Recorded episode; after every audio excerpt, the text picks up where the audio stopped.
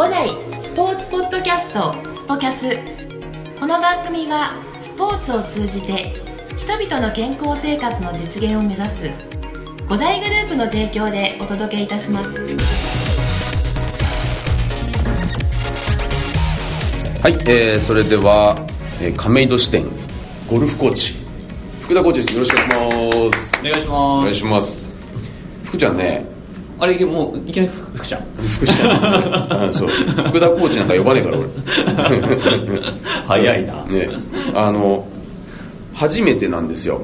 ゴルフコーチ。そうですね。ゴルフコーチ第1号。ありがとうございます。本当に。ね。あのーなんかこういう感じでね、うん。あの話すっていうのも、はい。なんか話すなんかあれだよね。会話するのが久しぶりだよね。そうですね。こうやって。あと亀戸からねあっち白楽行かれてから、うん。だから結構、そう出出荷されちゃったから。出荷そう。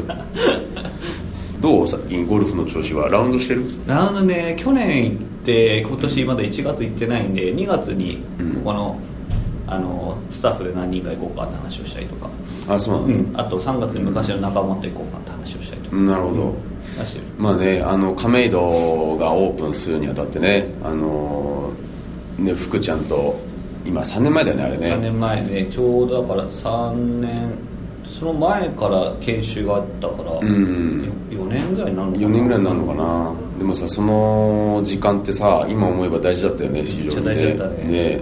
でほらみんなをさもっとあのゴルフに連れて行こうって言ってさ、うん。そしたらさ結構みんなこの亀戸をきっかけにゴルフ始めたもんね。始めてくれたね。ね。えだってほらねあのね五代にはあのテニスコーチがね、うん。たくさんいるけれどもゴルフコーチの数って言ったらテニスと比べたらね8対2ぐらいの割合になるから。アルバイト含めたらもっと少ないかもね。ね。そうなると9対1って言ってもねいいかもしれないぐらい。でその中でやっぱりね同じ、うあの種目は違うけれども、部門は違うけれどもあの、ね、目指してるところはね一緒なんだっていうところで、ね、まずはあの、まあ、ゴルフをね別にあの知らないわけじゃないんだけどねみんなね,、まあね。まずはでもやっぱゴルフをね、うん。あの知ってゴルフの楽しさをね知らないとっていうところでね、福ちゃん休みの日にねみんな連れてってたもんね。たね。ショートコースからね行ったりとかっていう形で。ショートコースと練習場行ってね。うん練習場行ってっていう形で、でもそのやっぱりや実際にやってみるっていうところがさ、うん。ゴルフってさ、うん。大事だよね、あのやらないとさ、あのもちろん当たり前テニスもそうだけど楽しさっていうのがさう分からなかったりねうんするじゃんね。まああのそんな思い出話をねずっとしちゃうと あの1時間以上かかっちゃうので楽しくなっちゃって。今日はね福田コーチのはい。なんかいろいろとあのことを聞きたいなと思ってはい。はい、ちょっと今日は来てもらったんですけど、はい。えーまず、えー福田コーチ福ちゃんがゴルフを始めたのはいつからですか？正確には中学1年生にうん。2年生かな。お父さん兄貴に連れて行ってもらえるかなっていうところまでちょっと練習をして、うん。中学3年生か高校1年生ぐらいの時にドデビューしたかなって感じですね。あの初ラウンドが。初ラウンドは、えー。ショートコースは兄貴とうんしょうん大体そうだ中1中2ぐらいからは、いうんやってたけど、んラウンドをしたっていう記憶はやっぱ高校生になってから高校生の時うんゴルフ場はきっかけはおやっぱあのお父さんがゴルフをあの趣味だったのそうお父さんとうちの兄が僕一番下なので兄が2人いて、でゴルフって4人でプレーするのでもう一人おじさんがいたので、うん。おじさんとうん。お父さんと兄貴2人、うんうんでいつも言ってて、うん。なんで俺だけ連れてってくんねえんだよっていうお前はまだちっちゃいからダメだと。あの兄弟がふた上に2人いるんだ。そうですであなんだ？年齢は離れてるの？えー、と2つ上と5つ上、あ福ちゃんからしたらはい5つ上、うん。長男のお兄ちゃんが。うんあでもそしたらねだから僕が中1の時に中3と,、うん。まあえー、と高校もう出てるよね、ああじゃあそしたらねうんちょっと置いてかれちゃう。置いていつも置いてかれてた。置いてかれさでやりたいなって、やりたい。あ俺もやりたいって。俺もやりたいって常に言ってたけど、ん。ダメだって言われさ あじゃあそれでだんだんまああの中学校に入る前ぐらいからん。ちょっと打たせてもらって、練習練習して。は一緒に行っていいよ。ああなるほど。でもうやるんだったら、うなんか俺だけ疎外感があって、うん。で絶対これだったら嫌だから兄貴より絶対上手くなろうと思って。ああそうだったんだね。えじゃあもうさあなたゴルフ一家なんだね。そうだね、うん。だからうん、僕が向こうに今19でこっちの関東に出てきたんですけど、うん。それまでは結構ずっと家族でやってましたね。なるほどね。出身は？福岡です、福岡いいね。福岡のなんていう場所？まあ、カホっていう本当山の真ん中って感じでど真ん中で山の奥地。にじゃあもうゴルフし放題だったんじゃないの？そうでもない。そうね。ゴルフゴルフ場自体は、うん。まあ、近くにはあるけど、うん。練習場は結構遠かったりとか。車で行かないと。車で行かないといけないから、やっぱバイクの免許を取って高校2年生の時バイクの免許取ってそれから自分で練習場に行くようになったから、ああそうなんだ、えー、ゴルフ部とかあったの高校に？なかった。だからないよね、うん、ないやっぱ福岡の結構探さないとないし、ん。自分の気に入りのところの近くにはゴルフ部っていうのはなそのなかったし、うん。じゃあゴルフを兄弟の中で、えー、とお兄ちゃんたちはい今でもゴルフやってる？やってる時もある。もうだから趣味だよね。趣味で。でも職業にしたのは、うん。あのまさかの,、あのす三男の福ちゃんだったんだ。そう。へだだから多分僕がやりたいっていう気持ちがあって、うん。でそれに兄貴たちがついてきてくれてたっていうのもあるんですよね。えああそうなんだ、あじゃあしょうがねえかみたいな感じ。で、うんしょうがねえか行ってやるかうんみたいな。たいなうんそういうのもああそうると思う。その高校生からさ、まあ、そうやって真剣にやり始めて、えーなんでその、まあ、最初はそのお兄ちゃんたちがやってて自分も連れてってくれないっていうところって、うん。まだほらなんかあるあるじゃん、うん。でそこから火がついたのって、なんでだったの？なんかゴルフ自分がゴルフもっと真剣に上手くなりたいと思ってた。あーとゴルフを真剣に上手くなりたいというか、うん。そのゴルフのきっかけは親父とかだったんだけど、うん。自分が関東に出てくるきっかけはやっぱり自分の親友、うん親友が同じ年齢なのにものすごくこう、頭がいいというかもう自分の道を決めてる人だったので、うん。もう1920歳ぐらいの時に、うん。その子はこう理髪店床屋うんをもう俺は23でお店出して25で結婚してっていう明確な道を示してるやつで、うん。それをずっと有言実行にするタイプだったので、うん。あこのままだと俺はこいつに置いていかれると思って、うん。だから自分も何か手に職をつけたいって。でその時にやっぱり特に特技があるわけでもないし、うん。やっぱゴルフ好きだから。うん。ということでちょっとじゃあゴルフの道ってなんだろうなと思って、うん関東に出てこようかなと思って。あでもその時に、えー、と何歳だっけ？19 19の時。19までのその間っていうのはなんとなくやってたの？なんとなくやっててあゴルフ好きだな楽しいな楽しいなーっていう感じで。でなんかプロ目指してたわけではないんだ。でその中であじゃあそういったあの友達を見て、うん。っていうのがゴルフコーチになるためのきっかけだまあ、きっかけっていうのはゴルフ、まあ、何か手に職をつけたいというか。うんうんうんうん。それがきっかけかな。ああそうなんだ、ん。で好きなのは何だとん。いうところで、あゴルフじゃん。へえでそのえっ、とこっちに出てくるっていうのは、そのねえー、とまず一番最初に福岡からどこに来たわけ？は茨城。茨城。うん。茨城に、うん。あの雑誌のゴルフ雑誌のゴルフダイジェストダイジェスト。あれにこう資格のところにこう研修生募集ってはいはいはい、うん。であれにちょっと一回どういうもんかなって電話して、うん。でその時にプロにつながってバーって話をしてとりあえずお前出てこいよと、とりあえずお前もうあの出てこないと分かんないから、とりあえずもう俺のところに来いと、うん。であはい分かりました。っていう感じでもうそのまま採用というか決定というか。電話して。電話して。知らないところに。知らないところに、あそうなんだと来いと。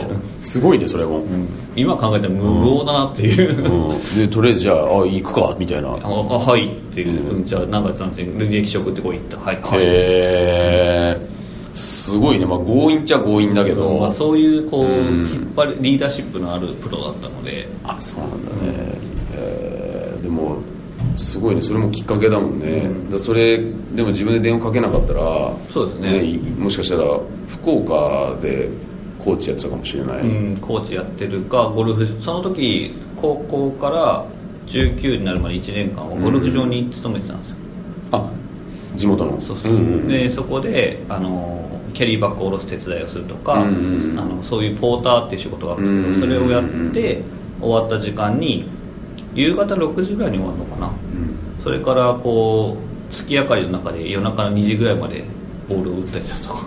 あそこでね。うん。うんなんかそれをそういう生活ずっと1年ぐらい繰り返してたかな、うん。うんだから1時に終わって2時に寝て次の日がまた6時だから、さ睡眠3時間ぐらいとってまたこうゴルフ場に行ってみたいな。あそうだ。そういう生活を1年ぐらいやってたから、それってあのそれもあの研修生っていうことになるの？いやそれはそれで研修生になりたいんですけどって話をそこに持ってっても、うん。そこはあの研修生っていう連盟に入ってないから、ううんちは研修生を募集してないんだよ、うんただうん。こういう仕事だったらできるできるからこの後に練習していいよっていう条件。であ条件、うん。研修生募集っていうのは研修生っていうのはその例えばじゃあ茨城に、うんね行ってるとこ来いって言われてで行ってであのどういうあの扱いになるっていうか、ゴルフの世界ってさ研修生っていうのは、そのクラブの研修生っていうのはえっ、と俺がしなんか知ってるところでは例えばキャディーうん。さんをやったり、でそれで空いてる時間に自分も、うん。あのラウンドが、うん。お客さんとラウンドすることもあるの、もうできるところもある。ある、うん、それはゴルフ場によって仕様が違うんですけど、うん。支配人会って言って支配人がその、例えば茨城県だったら茨城県の、まあ、北北部とか南部とかで、じゃあうちの方からその研修生、まあ、研修生になるまでに1個下の練習生ってあるんですよ、練習生、うん。でその練支配人がじゃあその研修生になるためのあの試合があるのね。それはスコアでいくとワンラウンドで79以下。79以下。以下うん。をそのワンラウンドで出さないと研修生として認めません、んうん。で研修生になったら年に6試合して6試合のうちの、えーいい成績を残した人が次の年のプロテストに優位なところから出場できるっていう。あ練習生研修生。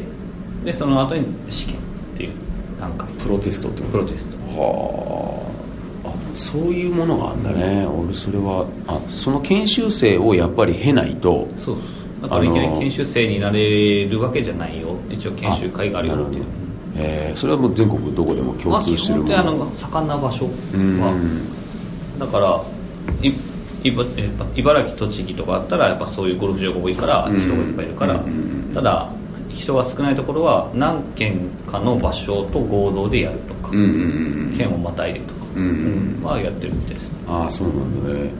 あじゃあそうやってみんなこうやって経て、ん。でそれでプロテストに行く。人の道と、うん大学4年生とか、うん。えっと、高校3年間とか中学3年間のうん。部活の経験があれば、うん。一応プロテストの試合に出ていいっていう、まあ、最低限の資格はもらえるっていうのもあるので、まあ、うん。いろんな道があってそこから僕はそのゴルフ部でもなかったので、うん。やっぱそういう支配人とかね、うん。お願いして、まあ、そういう練習生研修生にならないと、うん。そういう試験すら受けられなかった。ああなるほどね。でもそういうあると考えるとさすごいやっぱりねゴルフの世界ってしっかりしてるよね。うん。そういったあのすね誰でもかんでもプロになれるわけじゃないでしょ、ううん。でちゃんとそこを経ないとだって研修生であってもプロテストに合格するかって言ったらやっぱりそこも実力次第って、ね、なってくるもんね。研修生の中でもやっぱりうんレベルが違うのも全然世界があるし。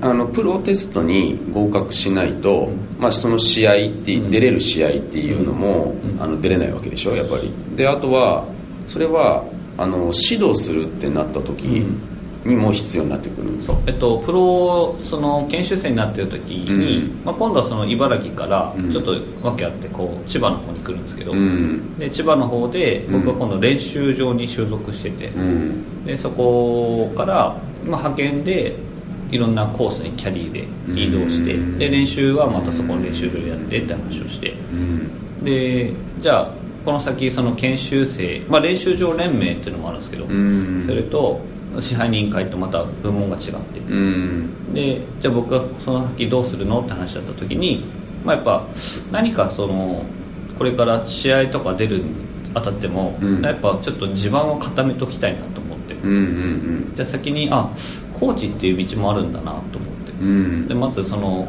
コーチで行くとそのプロテストを受ける人ってものすごくやっぱりあの有名どころで行くと石川遼選手とか、松山選手とか、うんそういう人たちがボンボン出てくるようなので一握りなので、ちょっとあそこまではちょっと難しそうだなとか、うんいうのがちょっと自分の中でちょっと限界を見つつあったのうで、ん。先にじゃあティーチングの資格を先に取ってみようかなと思って、そこで初めてあティーチングってこういう資格なんだなっていうのを調べて、うん。でそこから2年3年ぐらいかけてティーチングの試験とか受けてですね。あティーチングの。うんそういったまたその教えるためのうん。資格がそう。試験があるんだね。その資格を取るためにまず書類選考うん。うんがあって、うん。あじゃあ書類で通ったからじゃあ次は実技テスト、ん。で実技テストは、えー、と1日目の予選があ2日間か。2日間の予選が、えー、とスコアでいくと160だからワンラウンドワンラウンドで、うん。まあ、一応8282以下。82が以下。でそれでその最初の最低限の実技は一応合格、うん。でその次の実技もあるんですよ。うん。でその次の実技が2日間でうん。7979以下プラス上位何名っていう。そんななの？そんなに厳しいんだ。ティーチングの資格って。ティーチングだからその今僕らが持ってるティーチングの人たちはその試験の時にちゃんと70代を出してるよっていう人。うん。だから上手い人は当然やっぱアンダーでもいるし、うん。でギリギリの人もいるしっていう、いやーすごいね。なんかほらあのプレーするのと教えるのって違うじゃない、うんだからでもそのゴルフの場合はでもそこはやっぱりあのス技術うんもやっぱりそこで評価されるってことなんだね、まずそれで教える資格の技量があるかを見られる。ああなるほどね、ううんんうん。だからそんだけうまくこう口頭で言ってもん。デモができなかったりとか、うん。まあ、口だけだったら信用ないよねって話で、うん。それで例えば2010年にそういうふうな実技を受けたら、うん。次の2011年に1年間かけて、うん。そういう教え方の講習があるんですよ。で例えばじゃあすごく高い球を打つ練習とか、うんうんとかひ左に曲げる練習とか、まあ、指導に関してとかあと体の構造とか、うんうんそういうのを、えー、と5日間を缶詰状態でかける4日だったか20日間ぐらいうん。そういうふうに研修があってへそれを終わって全部レポート出して、うん。レポートも点数つけられて、うん。ダメだったらもう一回書き直して。えいやすごいね結構それそれはさあのねそれ取ったからにはさ、コーチにならないだろうね。えー、そういうことがねあったんだね。だから自分の打ち方で教えるなっていうのが基準なんですよ、コーチングとしてのフォームをやれっていうのが一応 PGA の決まりなので、うんうんうん。それも綺麗じゃないとかその教本に沿ってないと、うん。もう一回やり直してっていう。なるほどねめっちゃ厳しかった。あれはもう二度と受けてくれないです。もうね、まあ、と取ったもん勝ちじゃないけどそれはもう消えない更新はするけども、あのまた受けなきゃいけないとかっていうことはほぼほぼないわけでしょ、うん。それって、うん。まあちょっとまた制度が2020年に向かって変わりそうなんだけど、ん。今のところはまあ一回取っちゃえば、うん。あの更新して、うんうんうんうん。まああとはこう年1回のこうそういうティーチングが集まった時の研修会っていうのがあるので、うん。まあ、それは交流会とかあの終わった後にルールの説明とか、いろいろあるんで。なるほどね。まあなんかそんなあの厳しいね、あのそういった資格をへみみんな取ってるわけじゃない。で、まあ、そういった中でいろいろと訓練した中での、まあ、今あるレッスンをね、やってもらってるんだけどでそこであのちょっと話をねその福ちゃんの,、うん。あのストーリーに戻すとさ、えー茨城に行ってでその後千葉に行って。で、えー、と5代に、あののゴゴルフコーチになったのっていつ？何年前？コーチになったのは7年ぐらい前かな。アルバイトで1年ぐらい白楽でやらせてもらってたので、うん。なのでその時はうん。千葉にいて、うん。で週2回か3回ぐらいうん。アクアラインを渡ってうん。横浜まで通って、車で。えっと、バス高あ速バス。バス高速バス。うん。で通って1年間アルバイトさせてもらって、うん。で正式にじゃあ社員にならないかって話があったのであそういうストーリーだったんだね、えあの福ちゃんがあの五代を知ったきっかけ、まあ、当時は横浜ゴルフアカデミーっていう名前だったんだよね、きっかけって何何だったの？きっかけは僕がその派遣先でキャリーで行ってたゴルフ場に、うん。横浜ゴルフアカデミーから、うん。その生徒さんを連れてうん。何人かのコーチが、うん。あのラウンドレッスンとかいうのに来られてたの。うんうんうんうんそれで、そのコーチたちが、うん。あそこのこう練習している研修生ってどういう人たちなのっていうふうに声をかけてくださって、うんうんでそこからじゃあ、えーとまあ、こういうつながりもあるんでよかったらそのコーチをうちの方にこう横浜アカデミーの方にうん。少しこう派遣してもらえませんか？っていうところから入ってきてでそこで僕とかその1個前の先輩のコーチとかが入ってるんです、ああそうなんだ。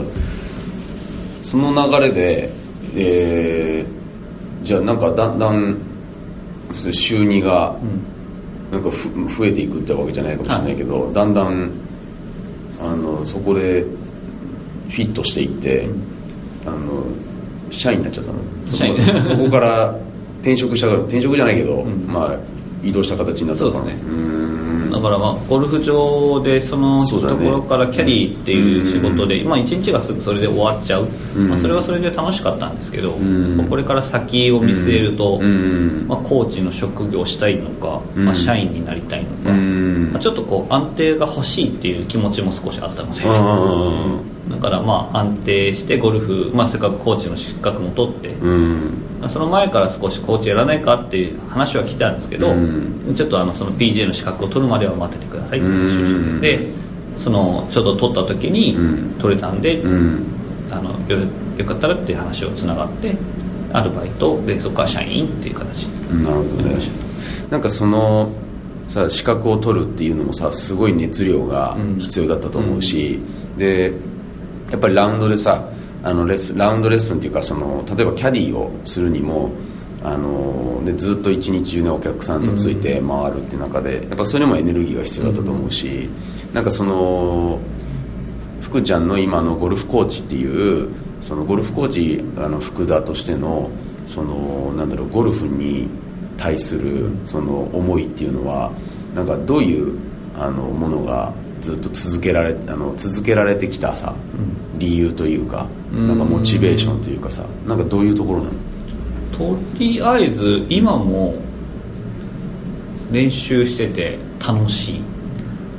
自分が？自分が。うん。まずそこがうん。変わらない。うん。だからこう同じものをずっと繰り返してうん。変えて良くなって変えて良くなってっていう話をして、うん。ゴルフってやっぱり多分終わりがないスポーツ、うんで終わりを自分で決めれるスポーツうん。になるので、うん。だから例えばこうアマチュアの方が100を切りたいっていう気持ちがあってもし100を切れたら終わりなのかっていうと次はやっぱ115とかになるから、うん。まあ、そこは切ったけど終わってないよねっていう話になる、うん。で自分もやっぱまだスコアを出すっていうところにこだわるんだったら多分もっと今自分の思ってる理想はもっともっと遠いので、うん。まあ、そこに対しての、まあ、自分の練習もしたいし、うん。するしっていう、まあ、やっぱりその終わりがないからずっとできちゃってるなのかな。だから多分今も練習場とか練習場じゃなくてあの、うん。本当のコースとかで練習させてもらえるんだったら多分一日中ボール打ってられる自信もあるし、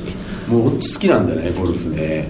まずそこがあるんそこそこうん。そこが一番かなそのあじゃあ教えるじゃない、ん。で教える時っていうのはさまずその今教える時間がすごい長くて、うん。練習する時間っていうのは多分その練習場で勤めてた時の方が、あの研修生だった時のとか、そういう方が多分ねラウンドはできるじゃん、うん。でも今は、あのその室内の中で、で、えーお客さんに対してさあのアプローチしていくような、あの仕事をしている。でなんかその教えるっていう指導しているっていうところでの部分でのあの福ちゃんが、あのまあモチベーションじゃないけど、ううん。んなんかどういう気持ちで、一番は今は自分の中でこう結構変わってきたなっていうのはえーっと楽しんでもらうためにはっていうのが一番かな、今はうん。お客さんに、うん。でそうするためには自分も楽しまなきゃなっていうのが今、で前までは結構自分のレッスンのこうその時間を見て、うん。どれぐらいがこう楽しませる時間でどれぐらいが指導なのかなっていうと多分うん8人ぐらいで結構レッスンの指導がこう結構細かく指導してたんだなっていうのがあるけど、うん。やっぱ上達するって楽しくないとうん。上達しないよなっていう、自分がゴルフやった時もやっぱ最初はやっぱ楽しかったっていう記憶があるから、うん。楽しんでもらうってことを一番にベースに置いて、うん。でそこからすごくゴルフ好きになってくださってる楽しみにしてくださってる時に、うん。やっぱ今度レッスンの指導が入ってくると、うん。結構やっぱスッとこうお客さんの体に入りやすいというか、うん。いうのがあるので。そこがで結構指導に関しても結構自信はあるので、うん。だから、まあ、こういう自分の中に一本の軸があるんでそこをベースにあこういうことを言っていくと、うん。この人は絶対上手くなるなっていうのはあるので、うん。まあ、楽しむベースが下にあって、うん。その上にちょっと自分のレッスンの指導があって、うん。もっと掘り下げたい人にはもっとゴルフの知識とか体の知識とかを、まあ、噛み砕いてとかもう本当に専門用語を使ってとかっていうところは書いてるかなうんなるほどね、まあ、なんかそういったそのそういう伝えるっていうこと自体のベースとしてその人を楽しませるっていうところがあの重きを置いてうん。今やってるっていう中で。なんかその人をなんかもうなんだろうね。難しいよね。その福ちゃんはもうゴルフやってる時点でもう楽しいよね楽しい。で打ってるだけで。でそこってもうあのねその感覚っていうので、うん。説明するのって難しいじゃないでゴルフの楽しさを伝えるっていうところで、ね、やっていることは、うん。テニスコーチもそうだけどその打ち方、ううん。あとは、ね、その運動っていうところでの指導をしていくっていう体の使い方っていうところなんだけど、そこの楽しさをあの伝えるっていうところっていうのはさ、まあまさにあれだよね。その福ちゃんが自分がやっぱ楽しんでないとっていうところでなってるんだけどこれ結構さ表現するのってさ、難しい、うん、なんかどういうふうに、んあのまあしてる？なんか福ちゃんって。そうですね、楽しませるって言っても人それぞれ、うん。その来てもらって会話してそれだけでも楽しいっていう方もいるし、やっぱうまく打てないと楽しくないっていう人もいるし、うん。まあ、そこはやっぱレッスン中の顔色を見ながらとか、うん。あと自分の引き出しがないと、うん。そのいろんな人の会話についていけないっていうのもあるし、うんあとレッスンしてると忘れがちになるんですけど、うん。結構僕その曜日の夜うん。を持ってレッスンしてるので、うん。仕事が終わった後に来てくださってるんですよね、うんうんうんうんなると仕事でああ疲れてんな今日っていう人もやっぱり中にはいらっしゃるので、でそこでなんかあんまり指導しても、うん。やっぱりね仕事でどういう仕事されてるかわからないけどもやっぱこの時間だけはそこを忘れられるようななんかちょっとエンターテインメントじゃないけど、うん。なんかちょっと一つ二つの心配り気配りうん。があるだけでも、うん。まあ、やっぱ違うのかな。ああなるほどなるほど、まあ、そうだね。なかなかねお疲れの中で来ていただいてねね。あのアドバイスが刺さるかどうかって言ったらね 細かいこと言ってもっていうところはね、あるよね。それは俺も感じるそれは。うん、なんか疲れてる時になんか細かいことね、言われても、あのどうしてもねフェイス開いちゃったりね。まあでも、はい。なるほどね、まあ、その配慮とか、うん。そういったところでも楽しさっていうのは演出できるっていうところなんだね。配慮と環境と、うん。まあ雰囲気かな。雰囲気かな。うん。そっかそっか。今なんか、うん。あのー福ちゃんの中でさもっとこういうコーチになろうとかあのうん目指しているうん。あの理想像みたいなのってある、理想像、ううんとコーチを続けていく限りは、うん。やっぱ一番下に今までが指導とかレッスンのスキルとか、うん。強制力っていうの来たんですけど、うん。やっぱ一番もうちょっとこうコミュニケーションが取れるコーチがいいなと、なるほど、うん。コミュニケーションを取ってなおかつ上にレッスン力指導力っていうのがあると、うん。結構最強なんじゃないかなっていう、うんコミュニケーションってねやっぱすごいあのなんなんて言うんだろうな。あのまあ、正解がないっていうかさ、うん。あのそのコミュニケーションって何っていうところもあるじゃない、うん。そうそれはまあもちろんさベースとしては会話があったり、あの表情があったり、ねあのまあ、物事を伝えるっていうことがまあ僕らの仕事だからだけどあのなんかそそこの部分っていうのはあのさっきの、ね、楽しさを伝えるっていうところにつながってくるよね、うん、どうやったらっていうところで別のねあの回で話をしたことがあったんだけどなんかそのあの最近よく思うのはさ、あの見るっていうさ見る。うん、あのこれ俺も習ってなるほどなと思ったんだけどあの見るっていう字ってさいっぱいあるじゃない、はい。そうその中でやっぱりあの看護の看っていうさ、うその見るっていう字をねあの見るっていうことはそういうことなんあの、うん。だから俺コミュニケーションのなんか一つのあり方としてなんかその人をどうやって、あの見見てあげるか、うん観察するっていうことももちろん大事なんだけどなんかさっき福ちゃんが言ってたさ気配りとかっていうところってさまさにさ、うん。あのそっちの見てあげる、まあ看護の看護。見るうんっていうところになってくるし。で前福ちゃんが言ってたさ、あのやっぱそのあのドクゴルフのさ、うん。あのお医者さんでやりたいね、うん。ドドクター。ドクターでやりたいっていうところにもなんか、あの通じてくるのかなって、なんか今聞いててね、思った次第なんだけど、うん。なんかそこはやっぱりでも特にさ、あのゴルフって止まってるじゃない、でその止まってるどあのところから、あの銅がう動きが入ってきて、であのスイングはさ、うん。スパンって速いんだけど、その中でやっぱりそれあのどちらかというとやっぱり観察する視点っていうところと、あとはそういったあのレッスンっていうところを楽しませるってなってくると、観察してるだけだとさ、うん。感じない部分も出てくるじゃない、ううん。だからいろんなところがうんそうですね。いろんなところを、まあ、さっき言った見るっていうのと、まあ、やっぱボールの行方も見なきゃいけないし、うん。その人のスイングも見なきゃいけないし、うん。体調見なきゃいけないしでそこに対してどういうアプローチが一番刺さるかなって考えなきゃいけないし。じゃあそうなってくるとさ、本当さコーチってさ、あなんかあのね僕らで言うのなんだけど、結構大変な職業だよね。大変だけど、まあ、やりがいがあるっていうことなのかなっていう。やりがいがある。やりがいがあるかなっていう、やっぱそのすぐ目の前のところの結果が出やすいっていうのもあるし、うん。うんまあ、そこで感じてくれたものお客様の喜びがやっぱフィードバックしてくださるし、うんうんうん。この前あれができたんですよとかいうのもすぐやっぱ会話してくださるし、だからさっき言ったコミュニケーションが高いっていうこっちはやっぱそういう会話をしてくださる方がもっと1人でも2人でも増えながら、うところで最終的にはそのクラスの中でこう輪ができて、ん。で五代全体として輪ができて、うん。あそこ行ったらゴルフ楽しかったよっていうところまで行けたら最高かなっていう、なるほどね。いやもう本当ごちそうさまでした今。の いいいい話を聞きました、うん。まあねあっという間にね30分過ぎちゃったんで、はい。えー、と最後にいつもみんなにねあの、はい。最近聞いてるんですけど、はい。あのまあ福ちゃんの、えーレッスンを受けてくれている、はい。あのお客様にですね、あのメッセージをもらってはい。あの最後にしようかなと思うんですけど。はい。はい、もう普通に硬いことがいいですか？いやいやもう普通もうあの何でも。いいですか？うん。えーいつもですね本当にお忙しい中、えーゴルフのレッスンに、えー来てくださって本当にありがとうございます。で本当に皆様の力、えーとまあ、スイングもそうなんですけど、えーになれるように、えーこれからもちょっとねゴルフの指導というか楽しく、えー一緒にできれば、えーいいと思うのでこれからもよろしくお願いいたします。